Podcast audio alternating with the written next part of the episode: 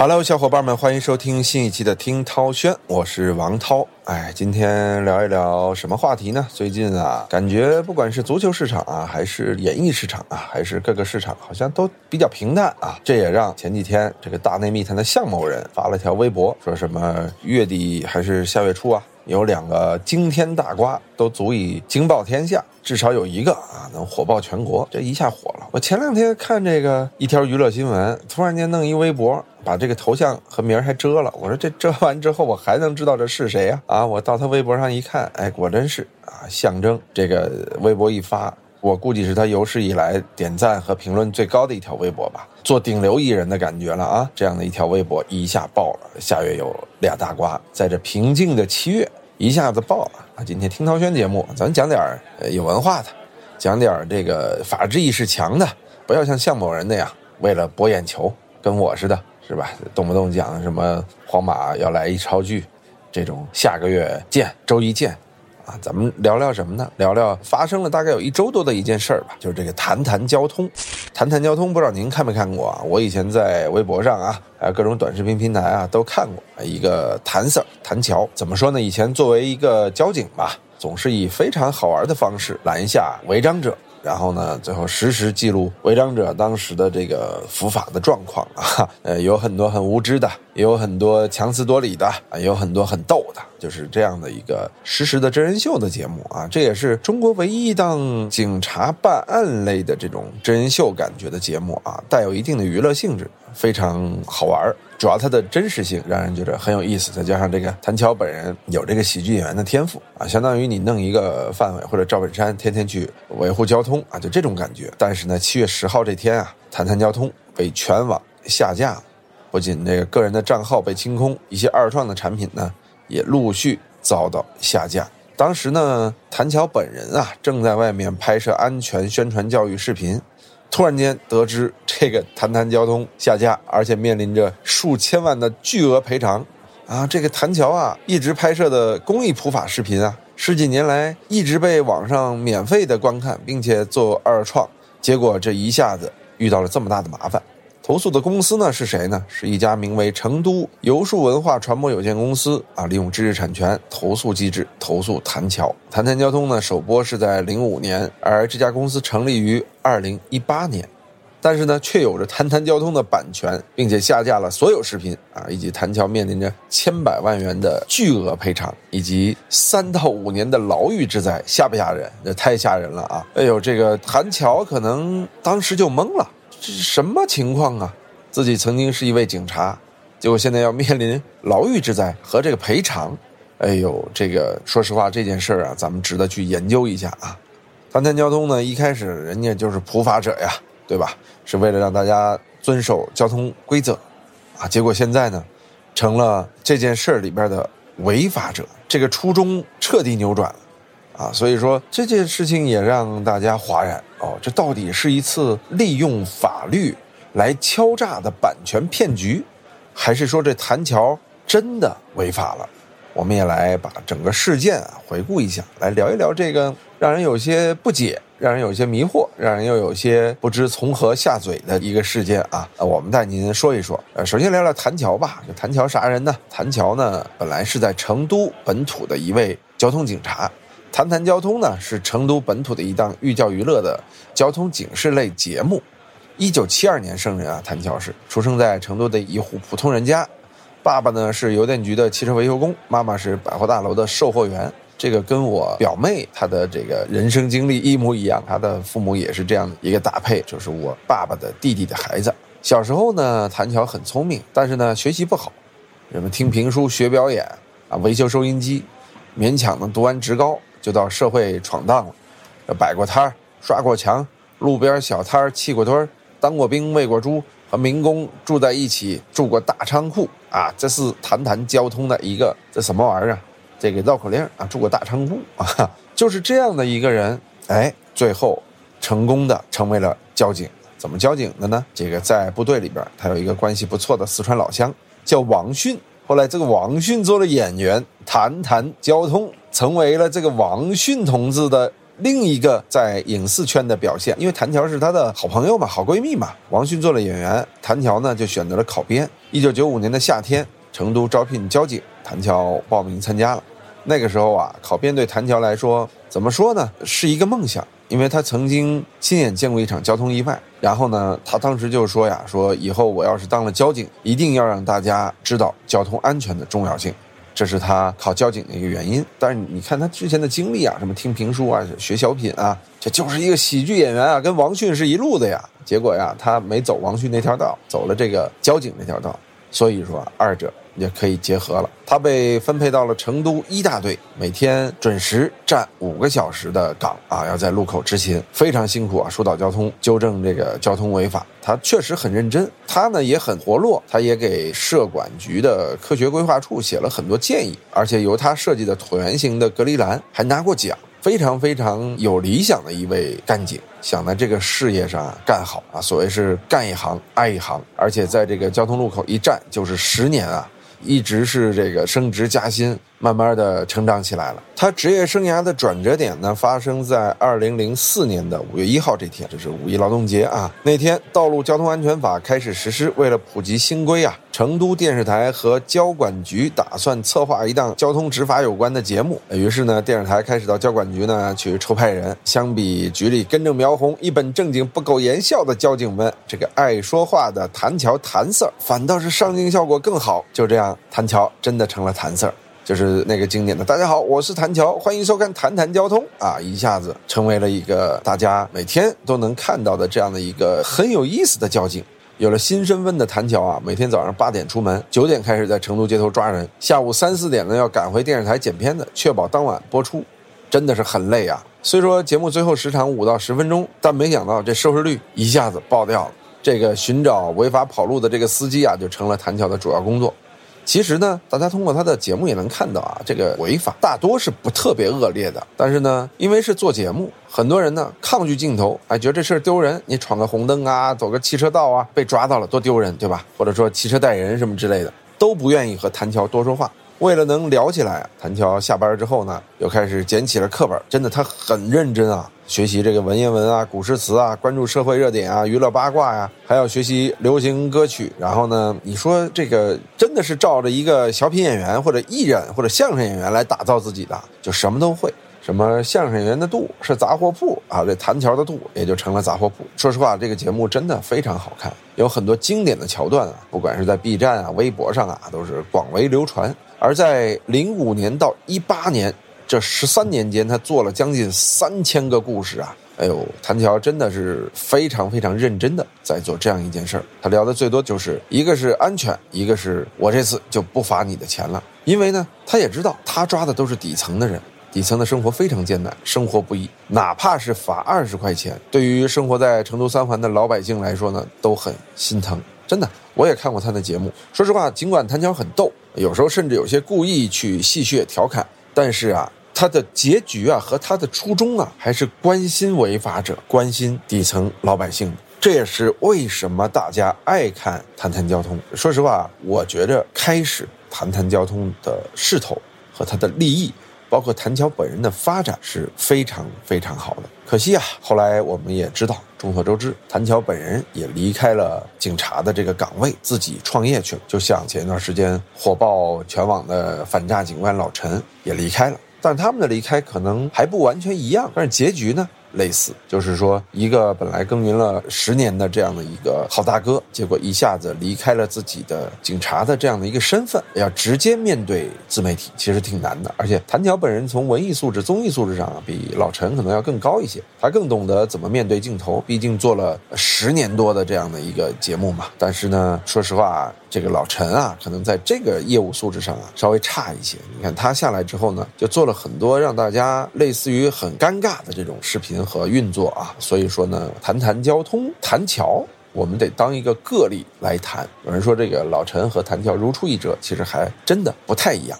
七月十号，许久没有露面的谭乔在社交账号上更新了一则视频。他表示呢，谈谈交通从今天开始面临全网下架，并且可能遭遇牢狱之灾。这个千万赔偿牢狱之灾这个事儿确实有点过，我个人也觉得有点过啊啊！原因就是他遭到投诉嘛，节目视频和网友的二次创作在内容上侵权了嘛，违反了著作权法等相关法律规定。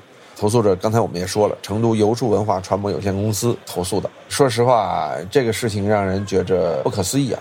视频中呢，谭乔也很无奈，喊话罗翔老师啊，一个法律网红，希望罗老师能够出手，这个到底是怎么回事？能帮助自己千万索赔，牢狱之灾。这听起来太吓人，太吓人了！而且呢，该公司呢还要对抖音、咪咕、小红书等等平台呢发起诉讼。说实话，我觉得这家公司啊有点狠啊，有点狠。他不光敢对谭桥发起诉讼，还敢对抖音、咪咕、小红书也同样发起诉讼。哎，这个真的是挺厉害的，挺牛的一家公司啊！在我看来，更像是一家碰瓷儿的公司。谭警官说了，说他要面对一个庞大的法务团队，还有各种网络。税军，他预言网络上会出现许多自己的黑料，他将是下一个李子柒。说实话，从这点来说呢，谭乔很害怕，而且呢很无助。这一下呢，也让这件事情上了热搜。谈谈交通面临下架，谭乔本人面临法律官司。其实这个时候，大家一定好奇啊，这个成都游数文化传播有限公司到底怎么这么牛啊？啊，敢告那么多平台？这个咪咕、爱奇艺、B 站、快手、字节跳动、乐视、搜狐、百度、腾讯，这哪家公司都够他们喝一壶的？这是不是就是碰瓷啊？然后呢，网友呢就厉害了啊，根据注册地址搜索，找到了这家公司，通过这个网络实景图啊，就像 Google Earth 啊这种东西找到了。很多网友也质疑说，这是一家恶意碰瓷的皮包公司吧？对吧？当初我也是这样想的，而且我现在可能都是这样想的啊。律师函内容显示呢，成都市广播电视台将谈谈交通的相关维权工作授权给了成都游数文化传播有限公司，而针对未经许可进行不当获利的公司经营主体，并未针对任何个人，更不存在针对索赔千万的情况。在这件事上啊，从律师函解读来看啊，其实谭乔有点过度紧张了，过度兴奋了，是不是？针对七月一日晚间呢，节目制作方成都市广播电视台的公开声明，谭乔呢也再次发声了，说表示自己并没有通过谈谈交通的往期视频进行不当获利，此前的收益呢早已妥善处理。七月十三号，这事儿发酵到七月十三号啊，有知情人士向凤凰网、凤凰眼爆料称啊，说成都市广播电视台将谈谈交通的相关维权工作授权给这个成都游数公司后呢，成都游数公司又将其委托给了成都妹子文化传播有限公司，而成都妹子文化传播有限公司又再次委托给了北京西研知识产权代理公司。我天哪，这委托这事儿里边就感觉水太深了啊！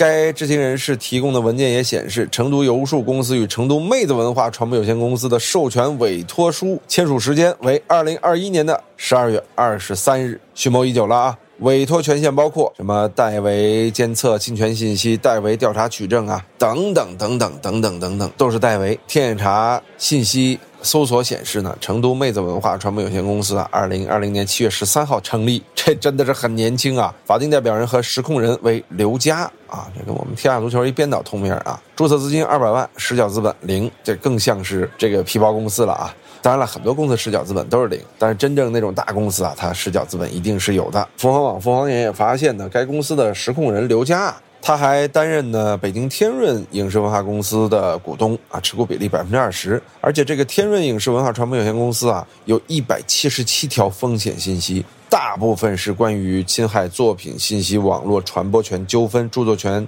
权属等等这个侵权纠纷的案件，就是专门干这个。另一份文件显示呢，成都妹子文化传播有限公司啊，二零二一年十二月二十五日和北京西研知识产权代理公司签署了委托权委托书。这个委托权权限同样是这个监测各种信息、代为取证，都是代为、代为、代为啊。这个北京西研知识产权代理公司呢，是二零二一年八月三十，一家比一家年轻啊。法定代表人是熊曲，同时呢，熊曲是持股百分之四十，注册资金是五十万，这个实缴资本是零，又是一堆乱七八糟的。而熊曲啊，同时还担任青岛无锡文化传媒有限公司以及北京玉金纵横知识产权代理事务所的法定代表人及股东，有二百五十八条周边风险信息，也是关于这些各种案件的。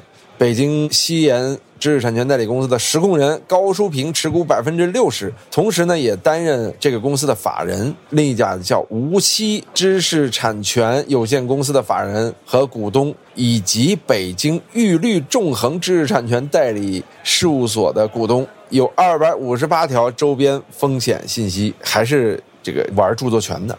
哎呦，这个说实话，你就能看到啊，我几乎可以肯定，这绝对是一家利用著作权在碰瓷儿的公司。在这个弹桥发布了谈谈交通全网下架之后呢，其实没有一个定论吧，咱们也都是老百姓的角度来考虑吧。很多法律人士啊也进行了讨论啊。首先讨论的第一点啊，就是谈谈交通著作权到底是谁的？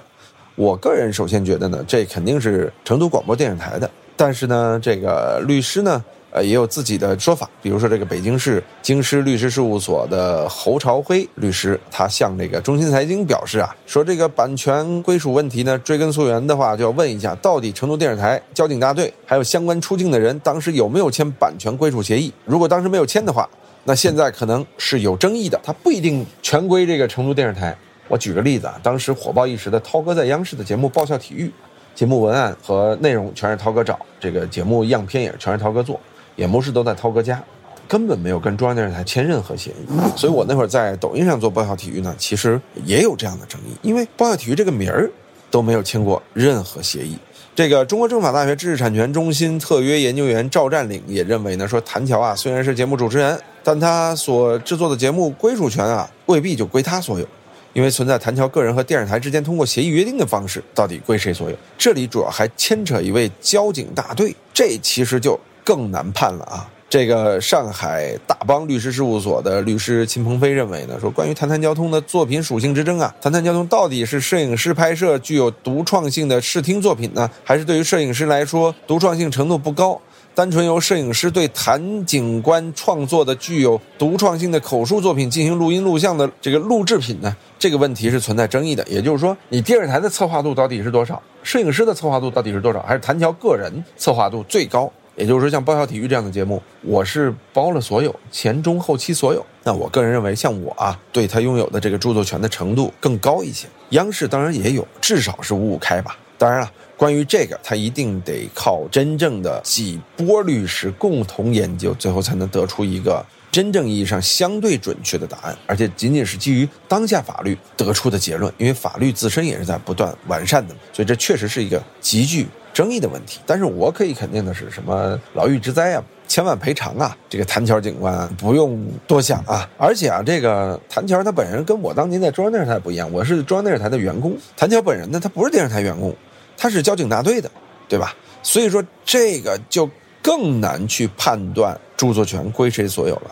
但是呢，有一位律师啊。啊，一位叫长沙的律师说，如果谈谈交通为履行电视台委派的职务行为的作品，根据著作权法第十八条，该视听作品的著作权由电视台所有，但是参与创作人员享有署名权，这其实是比较标准的一个认知啊，我个人也是这样想的。但是呢，侯朝辉还是认为啊，另一位律师啊说，首先还是要看这个著作权的归属有没有协议。你没有协议的话，这可能就是有争议啊，得看是不是职务作品。这个事件非常特殊啊，因为交警大队和电视台的合作，谭乔之前属于这个交警大队的职工，这说实话是两家单位的合作，它是有可能是职务作品，也就是说是一个关于警察职务的产品，这个就比较深了。另外还有一点就是，谭乔是否属于表演者？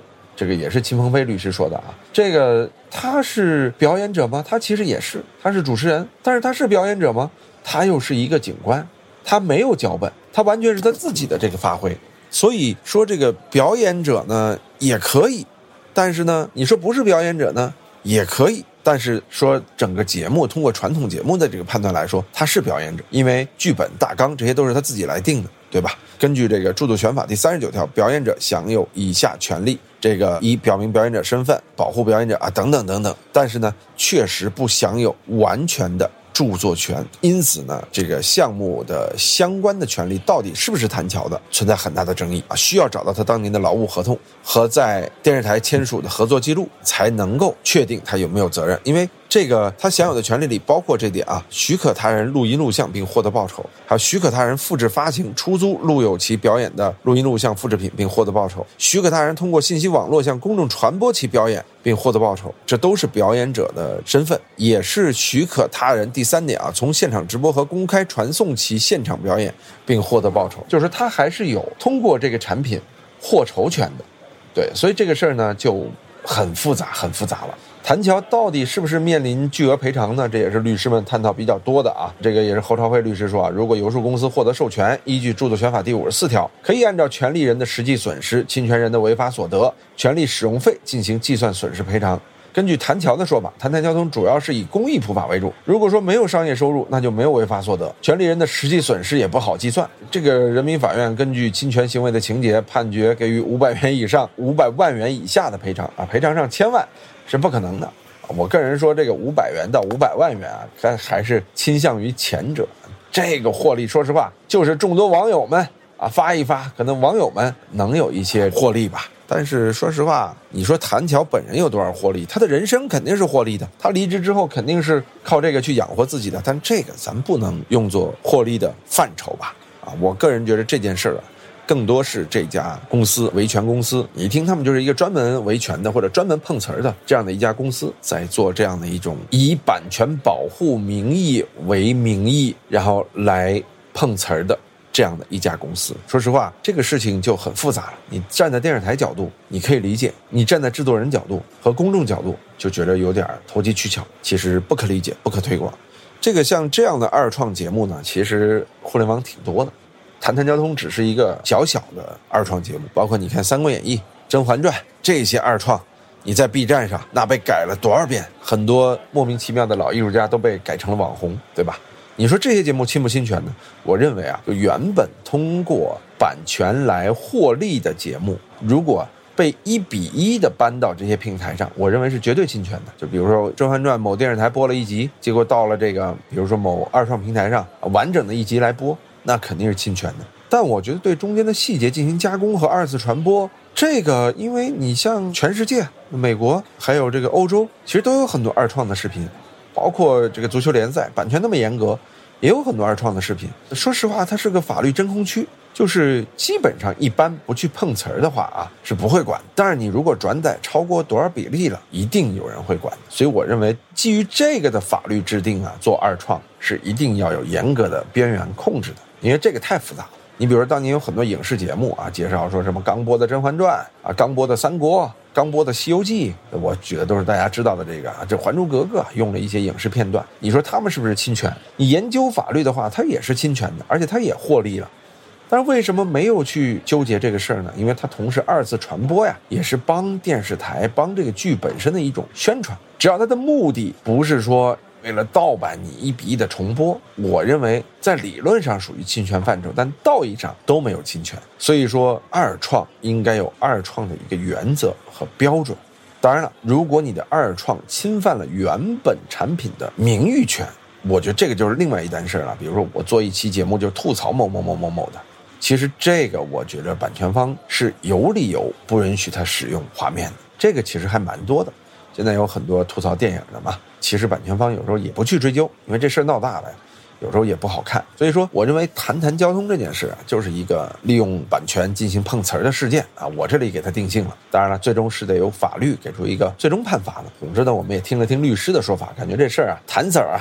大可放心，呃，这事儿只能让您翻红一把。反而呢，警察离职的这个事儿啊，我觉得是可以探讨一下的啊。就你在公务职务上利用这个媒体形象取得了一定媒体曝光之后啊，离职做自媒体，我个人觉得这事儿不可取。像老陈啊、谭巧啊都是这个，因为您是利用自己的社会身份成为了一个公众人，而不是说你是一个电视台主持人或者电视台的什么什么工作人员，你离职你还做这份工作，因为你离开社会身份之后啊，尤其是警察、军人。你离开之后，你就没法再以这个角色出来做任何事情，对吧？所以说这个事情呢，我觉得要首先考虑好自己的这个传播点在哪里啊。首先在于你的社会职务，说实话是一个职务视频，或者叫职务节目。对我刚才很认同那个律师的说法啊。所以说呢，以后很多由职务而成为公众人物的网红啊，名人也行，公众人物也好。大家呢在离开自创业的时候一定要考虑清楚，否则未来嗯很有可能你会走上一条怪怪的道路。包括谭桥，包括老陈，都是这样一个状况啊。好的，今天呢听唐轩聊到这里啊，大家不要为谭 Sir 担心了，好吧？